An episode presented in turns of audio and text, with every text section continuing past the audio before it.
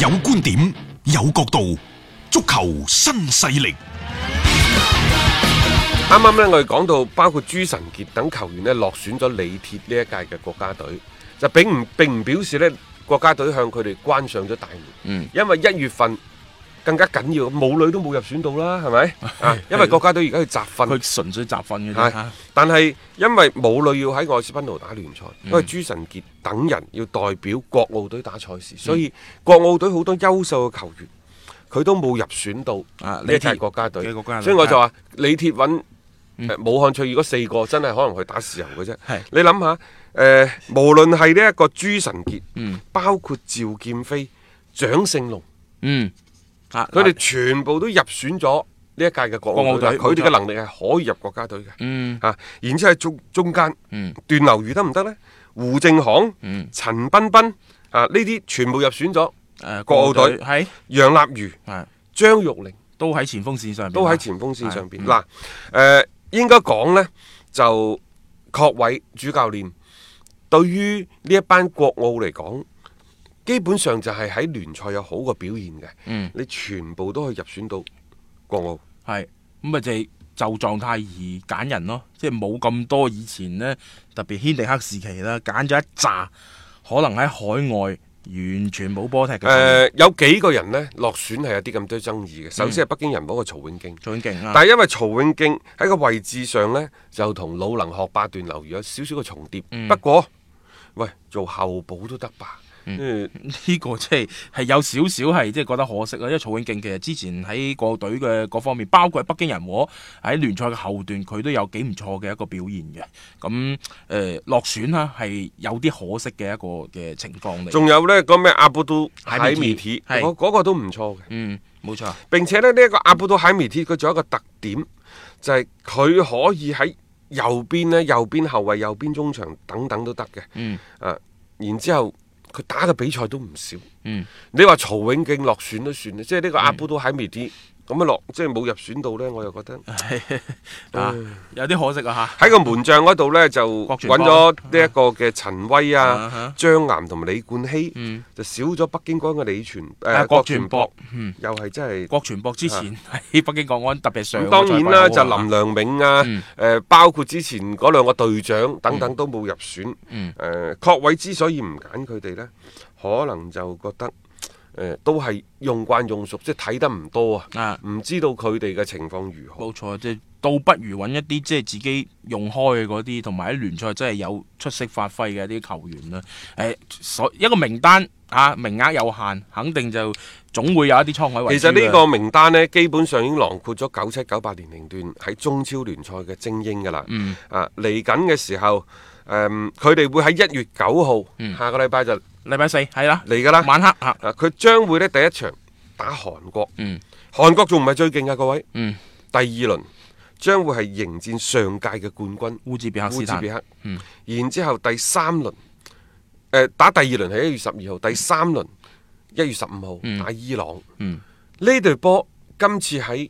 國奧 U 廿三嘅賽事亞洲杯呢度個對手真係太強啦！小組賽入邊入一球，攞一 分，贏一場，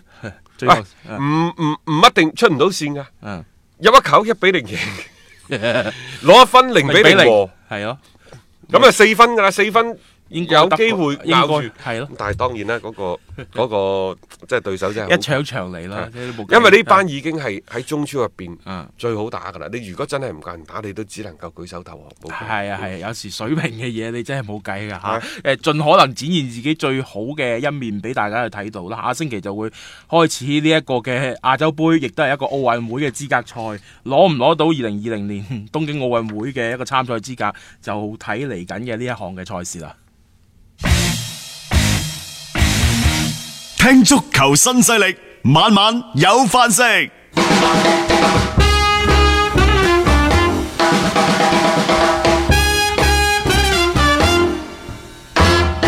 接住落嚟，我哋睇歐洲足球方面，利物浦喺琴日英超第二十一輪嘅賽事當中呢，今日凌晨啊，嗯喺、主場二比零，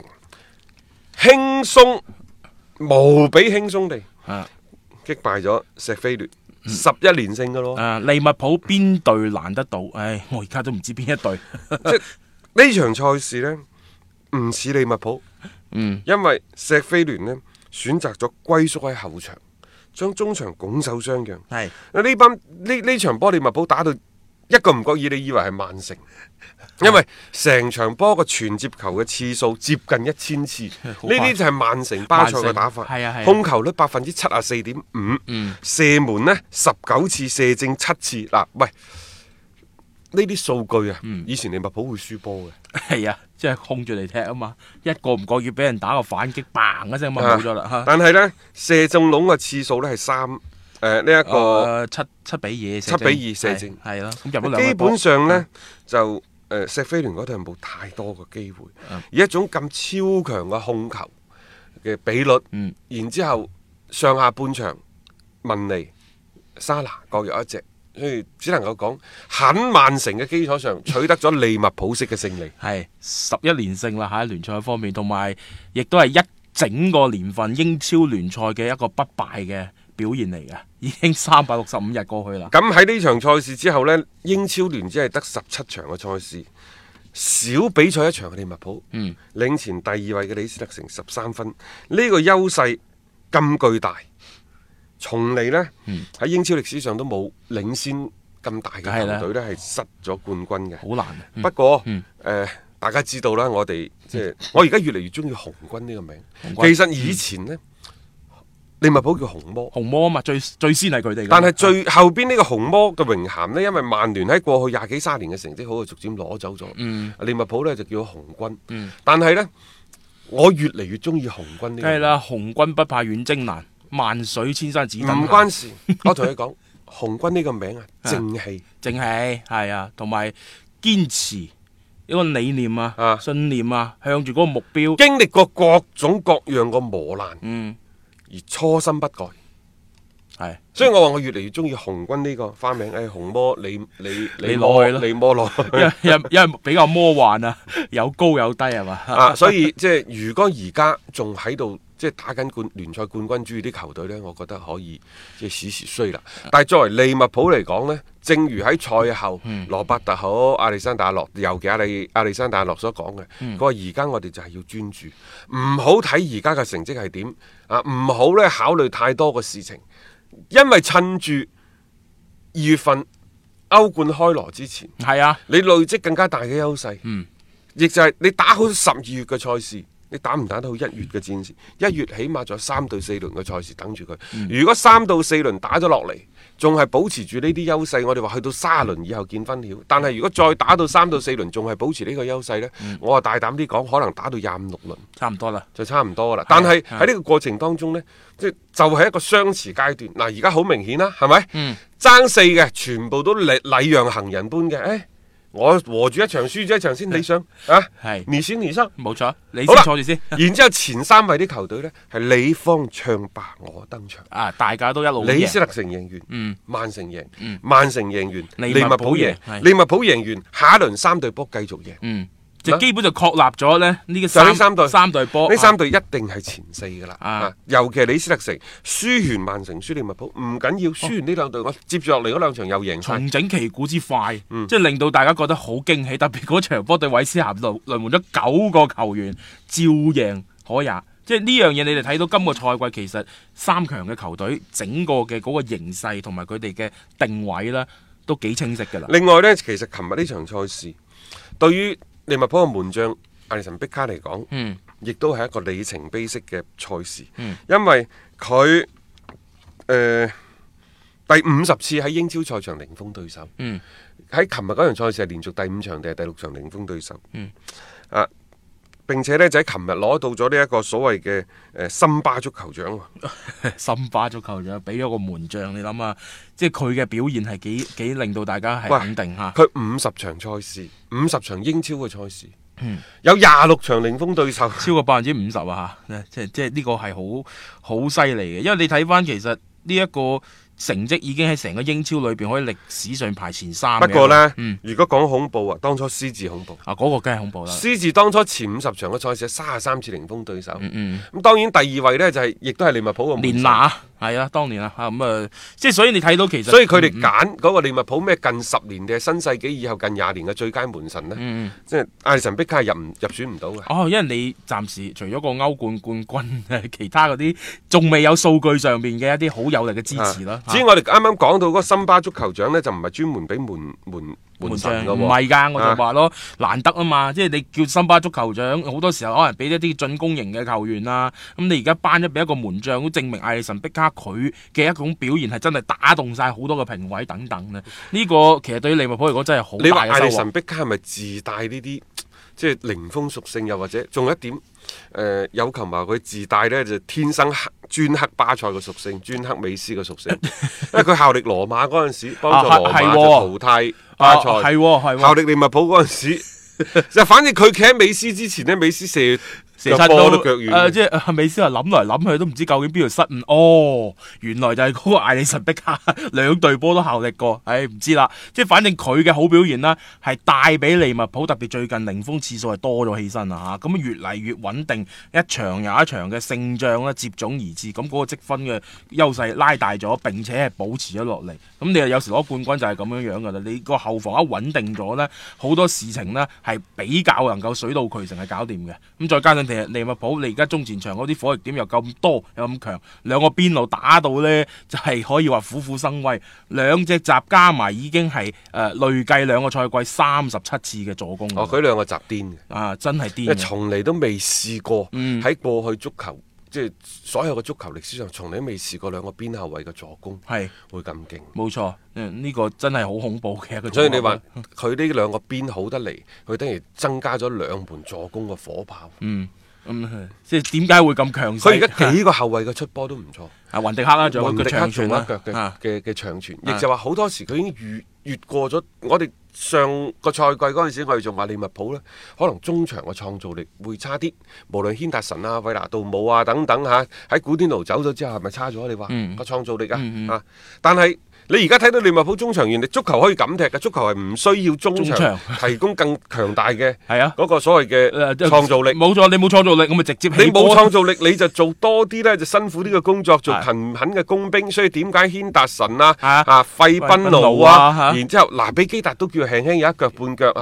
啊然之後呢，就韋拿杜姆、詹士米拿呢啲全 部都係能啊征善戰之輩。中場清道夫啊！我認為啊係佢係嗰啲後後場起波呢，就係嗰三個啊火力點提供，啊然之後前場嘅創造力靠費明奴翻嚟嗯嗯串換連聯。啊串聯咯，係咯，即係呢種你係一個幾幾特別嘅呢一啲種安排咪。即係因就自己嘅嗯所謂嘅人腳嘅唔同。嗯，你唔好話啊，足球就一定係創造中場創造機係啊會出嚟，嘅。同埋陣式擺喺度四三三就一定咁踢嘅。咁咁有人話喂，你哋成日都講得中場者得天下，咁唔需要通過中場，唔係佢中場利物浦嘅中場咧，佢第一波嘅進攻唔係嚟自於中場，佢係嚟自於後衞嘅直接。起波嚇起高嗯波就好似現代戰爭咁樣，即係唔係現代，即即即而家啲戰爭咁樣啊呢，就係即先嚟個空中打擊先，係炸到你嘣一聲唔啊！係砰一聲啊！炸你三天三夜啊！炸到基本上冇咩還手之力，再派啲地面部隊上去。係慢慢再啊，去慢慢再去，即啊啊係你你出嚟啊嘛啊，我就將你啲進攻反擊咧扼殺喺你嘅後場，啊嗯我從而再組織第二波嘅進攻，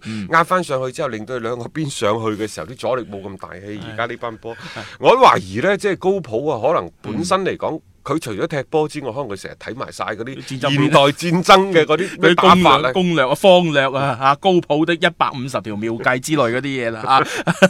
反正而家你睇呢隊波呢，其實賞心悅目嘅，好多時候呢，即係打得出嚟呢，既有個成績，亦都有關幾鍵好嘅係睇法佢啊！接接近百分之七十五嘅控球嘅比率仲嗯贏到波，嗯，即係唔係話佢啲控球比率咁高贏唔到波意外，即其他球隊唔意外。啊，咧利物浦我係相對比較意外啲嘅，比較咁高控球同。埋佢各種各樣嘅打法方式都可以喺比賽嘅過程裏邊展現到出嚟。呢、個賽季已經好多咁樣樣嘅嘗試，誒、呃而且我感覺上面仲係未見底添。咁呢個就係佢哋即係比較厲害嘅一個地方嚟啊！誒、有關熱刺嘅球員艾力神嘅消息呢，似乎越嚟越多啊！對佢感興趣嘅球隊，因為由之前嘅皇家馬德里嗯，到後邊嘅祖雲達祖雲達斯。斯係啊。啊！前兩日就國米，而家、嗯最新消息呢，連巴塞都加入咗爭奪嘅陣營。啊巴黎啊巴大巴黎黎係啊啊嗯大巴黎啊嗯等等。嗯啊咁 然之後仲有一隊曼聯呢，亦就話當今五大高球隊，嗯都對佢呢，就係伸出咗橄欖枝，又或者係動咗心思。嗯大巴黎俾到艾力神年薪一千二百萬歐元。嗯，啊當然呢個呢，就係、包括埋獎金㗎啦。嗯，誒亦就話大概圍到五十二十五萬。二十五萬都係冇錯啦，一嗯年落嚟嚇咁，其實都翻咗好多噶啦。 即係對於佢喺熱刺而家攞住呢份咁奀嘅人工嚇，咁同埋即係如果你去到呢啲咩大巴黎啊等等嘅強隊呢，佢又更加接近呢個歐冠嘅冠軍。按照英格蘭嘅媒體報道就話呢熱刺對艾力神喺呢個東窗轉會嘅要價係兩千八百萬歐元。啊係但係呢，好多球隊儘管動咗心思，蠢蠢欲動，嗯但係呢，個個都唔希望去白白銀呢兩千八梗百。係啦，得半個賽季。艾力神只要為熱刺打多半季呢，對熱刺對艾力神。誒、又或者係對下家啲球隊呢，都係好嘅，嗯即係熱刺呢，就即係誒用多個人，因為你就算轉咗出去啊，你用相同嘅價錢，你絕對揾唔翻一個咁嘅人翻嚟係嘅，你倒不如打多半個賽季。嗯嗯。咁然之後呢，雖然艾力神呢好似貌似呢半個賽季呢，就個收入少咗，但係我回饋翻你俱樂部最大程度回饋翻你俱樂部咯喎，係咪？嗯啊，咁我走，你啲氣都順啲吧。係咁然之後呢，下家嗰度呢，我慳咗個轉會費，我俾高啲人工。嗯其落實一袋家嘅便宜幾家着數嘅。係所以呢，即係再加上呢，就熱刺而家亦都摩連奴亦都俾到艾力神呢更加多嘅手法嘅上陣機會。嗯所以我唔轉對大家嚟講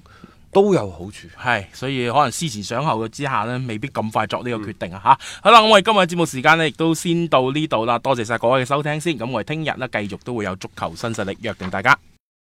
买足彩需要豐富資訊，選場次需要專業意見。